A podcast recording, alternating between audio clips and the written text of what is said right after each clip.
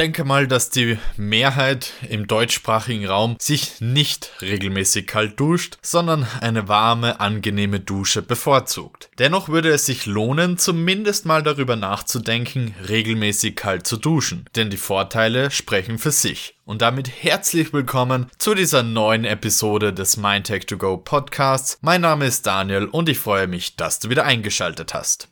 Das erste Mal über einen längeren Zeitraum täglich kalt geduscht habe ich tatsächlich, als ich in Finnland gelebt habe, für ungefähr ein halbes Jahr, als ich dort mein Auslandssemester verbracht habe. Ich meine, klar kommt man mal so auf die Idee, im tiefsten Winter in Finnland anfangen, regelmäßig kalt zu duschen. Und auch wenn der Anfang besonders schlimm war, ich habe schnell gemerkt, dass ich mich dadurch wirklich besser fühle und es wurde auch von Tag zu Tag weniger schlimm. Einfach weil es die eigene Willenskraft wirklich merkbar stärkt. Und wir haben ja bereits in einer anderen Episode diskutiert bzw. gehört, dass wenn man die Willenskraft in irgendeinem Lebensbereich aufbaut, automatisch auch die anderen Lebensbereiche davon profitieren. Also wenn du eine Willenskraft entwickelst, die jenseits von Gut und Böse ist, zum Beispiel eben durchs kalte Duschen, dann profitierst du davon auch zum Beispiel für den Sport oder beim Lesen, beim Lernen, bei was auch immer. Das ist im Prinzip wie ein Muskel. Die Willenskraft Willenskraft kann man trainieren. Und dafür muss man sie eben zuerst etwas aussetzen, was sie nicht so gerne mag. Und wenn sie das dann durchsteht, dann wächst sie. Und das immer wieder.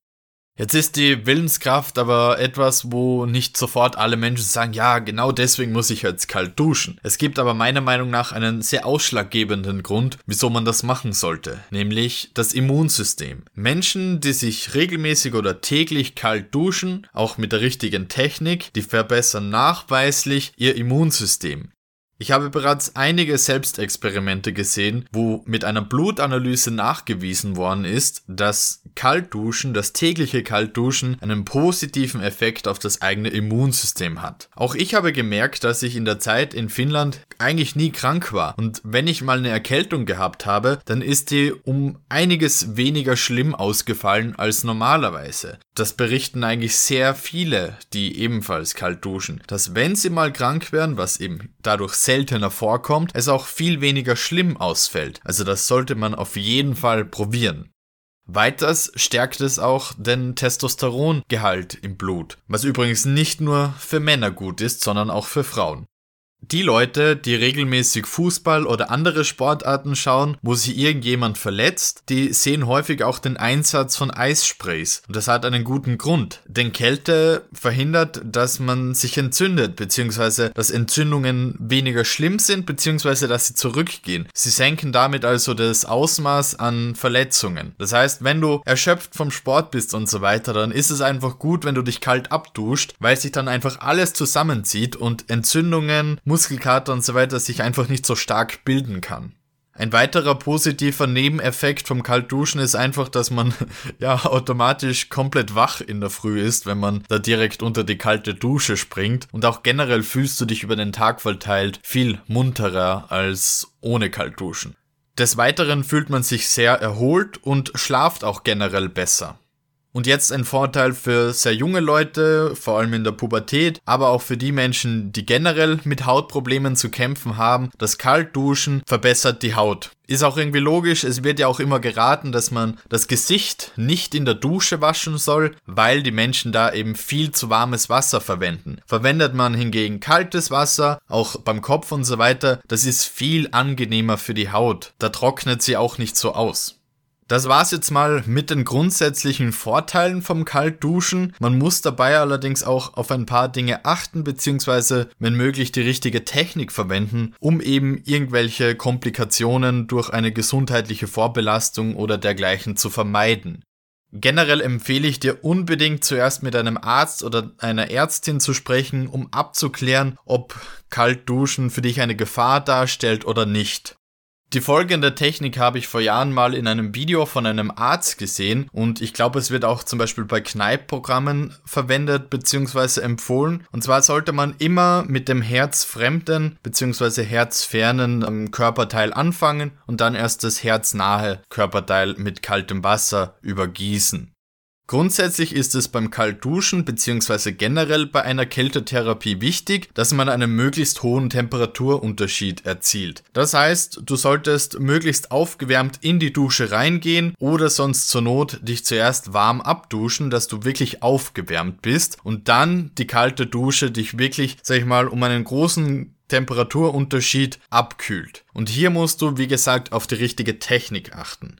Also grundsätzlich soll man so weit wie möglich vom Herzen entfernt anfangen. Das heißt, wir fangen beim rechten Fuß an und dann arbeiten wir uns 15 Sekunden lang mit dem eiskalten Wasser am rechten Bein nach oben bis circa zur Hüfte. Dann geht's wieder runter zum linken Bein. Dort beginnen wir ebenfalls beim Fuß. 15 Sekunden entlang des linken Beins nach oben bis zur Hüftgegend.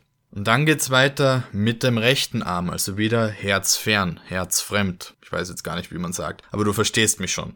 Vorne bei der Handfläche anfangen und dann langsam 15 Sekunden wieder bis zur Schulter hocharbeiten. Dann geht's wieder auf die andere Seite. Linke Hand vorne fangen wir an, gehen wieder ganz langsam 15 Sekunden bis zur Schulter hoch. Und jetzt kommt wahrscheinlich der unangenehmste Teil, der Rumpf. Ich persönlich fange immer in der rechten unteren Hüftgegend an und arbeite mich so langsam nach oben bis eben zum Brustbereich, wieder circa 15 Sekunden. Dann gehe ich hinten beim Rücken runter und dann ganz zum Schluss gehe ich eigentlich nur relativ schnell über den Kopf, weil da muss man aufpassen, dass man keinen Gehirnfrost gibt, beziehungsweise das Hirn halt schockt. Deswegen sollte man da halt nicht zu lange auf einer Stelle bleiben oder eventuell sogar ein bisschen die Temperatur erhöhen. Da musst du selber ein Gespür dafür bekommen, was passt und was nicht. Jedenfalls sollte man da nicht zu viel riskieren. Jetzt stellst du dir natürlich die Frage, warum diese Technik? Also einerseits ist das ein bisschen angenehmer und andererseits ist es auch gesünder, denn du vermeidest dadurch einen Schockmoment und zusätzlich hast du wirklich die komplette Körperpartie dann kalt abgeduscht. Also ja, die komplette Fläche. Wenn man sich hingegen unter die Brause stellt und dann einfach zack aufdreht, dann ist es halt gefährlich, dass man in diese Schnappatmung gerät. Ja, und das ist halt einfach gefährlich für Herz und Körper generell. Bei einer Kältetherapie schockt man sich zum Teil, aber man muss halt aufpassen, dass dieser Schock nicht zu drastisch ist. Deswegen empfiehlt es sich ja auch, dass man nicht einfach in kaltes Wasser reinspringt, sondern Stufe für Stufe immer ein bisschen langsamer reingeht, damit der Körper sich da eben daran gewöhnt. Und das ist jetzt auch nicht irgendwie Feigling oder sonst was, das ist einfach nur auf die eigene Gesundheit achten. Und es ist nun mal schon oft passiert, dass irgendjemand in kaltes Wasser gesprungen ist und dann einfach einen Herzinfarkt oder dergleichen erlitten hat. Und genau aus diesem Grund sollte man so etwas besonders unter der Dusche vermeiden, wenn man sich da bewusst diesem kalten Wasser aussetzt. Deswegen rechtes Bein von unten, linkes Bein von unten, rechter Arm von der Handfläche nach oben, linker Arm von der Handfläche nach oben, dann Körper von unten nach oben und dann ganz zum Schluss den Kopf. Dann kann da einfach, ja, weniger schief gehen, sage ich einmal. Wie gesagt, man muss das immer vorher mit dem Arzt abklären, ob man dafür gesund genug ist, weil ich kann mir vorstellen, dass das für Menschen mit Vorerkrankungen gerade im Herz-Kreislauf-Bereich nicht automatisch ideal ist. Also lieber sicher gehen als wie ein Risiko eingehen, sage ich immer. Ich weiß jedoch trotzdem, auch mit dieser Technik wird es viele geben, die eine, ja, ich sag eher mal mehr in Richtung Schnappatmung entwickeln werden. Und hier empfiehlt es sich eben, dass du manuell atmest, also wirklich vollstes Bewusstsein auf die Atmung setzt, dass du da sehr intensiv und tief ein- und ausatmest, dass du einfach versuchst, deinen Körper zu beherrschen und nicht in diese Schnappatmung zu geraten. Hier kann ich auch sehr die Wim Hof Methode empfehlen. Einfach mal googeln. Den Typ hat gefühlt jeder schon mal bei Galileo oder irgendwo gesehen. Das ist der Typ, der einfach mal am Nordpol für eine Stunde schwimmen geht und lauter so Zeug. Und das ist nicht ohne. Und ich weiß hier ansatzweise, wovon ich spreche, denn ich war unter anderem schon am Nordpol im Meer schwimmen. Und ja, das war spannend. Wobei der Typ nochmal eine Stufe härter war, weil der war direkt quasi am Pol und ich war halt am Polarkreis, also ein bisschen bisschen weiter außen und bei ihm waren halt die ganzen ähm, Eisberge und so weiter drumherum. Aber ich denke, jeder oder die meisten kennen ihn und da würde ich halt einfach empfehlen, das mal zu googeln und sich einfach anzuschauen, wie man mit Atemtechnik das Ganze einfach so beeinflussen kann. Und das ist generell sehr interessant. Der nutzt die Atemtechnik nicht nur für diese extremen Eisleistungen, sondern eben auch fürs Glücklichsein, für Bewusstsein und so weiter. Kann man sich auf jeden Fall mal anschauen. Aber jetzt nochmal zurück zum eigentlichen Thema, denn es gibt noch eine wichtige Sache. Du sollst die Dusche nämlich nach dem kalten Duschen verlassen und nicht danach nochmal warm abbrausen und dann erst rausgehen. Denn es ist wichtig, dass sich der Körper nach dem kalten Duschen selbst erwärmt. Das einzige, was du machen kannst, ist, dass du nach dem ersten Durchgang kalt duschen dich warm abduscht, dabei auch einseifst und so weiter und dann nochmal mit der gleichen Technik erneut eben kalt duscht und dann raus aus der Dusche gehst. Also ganz egal, wie viele Durchgänge an Kaltduschen du machst, du hörst damit auch immer auf und dann geht's raus aus der Dusche. Also grundsätzlich hast du vier Möglichkeiten. Du kannst dich nur kalt duschen, du kannst dich warm und dann kalt duschen, du kannst dich warm, kalt, warm, kalt duschen oder kalt, warm, kalt.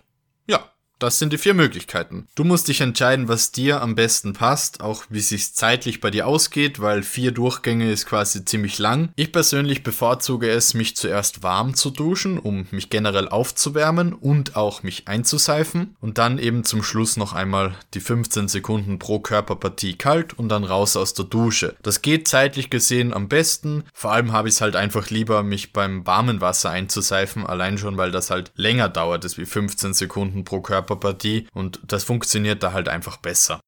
Wichtig ist hierbei auch zu erwähnen, dass Warmduschen genauso sehr viele Vorteile hat und man beides machen sollte, also Wechselduschen. In dem Fall sollte mindestens ein warmer und ein kalter Duschvorgang dabei sein, dann holt man quasi das Optimum für die eigene Gesundheit und diverse andere Vorteile heraus. Dazu werde ich allerdings eine eigene Episode drehen, also zu den Vorteilen vom Warmduschen. Hört sich immer ein bisschen witzig an. Aber an dieser Stelle wünsche ich dir viel Erfolg beim Kaltduschen. Bin gespannt, wie es dir gefällt. Lustig wird es am Anfang sicher nicht, aber es lohnt sich. Wenn dir diese Episode gefallen hat, dann würde ich mich über 5 Sterne in Apple Podcasts bzw. iTunes freuen. Wenn du eine andere App verwendest, dann freue ich mich über jede Weiterempfehlung. Nicht vergessen, aktuell läuft auf podcast-kalender.com ein Gewinnspiel bzw. 8 Gewinnspiele. Ich wünsche dir dabei viel Erfolg, sage nochmal Danke und bis morgen. Ciao, ciao.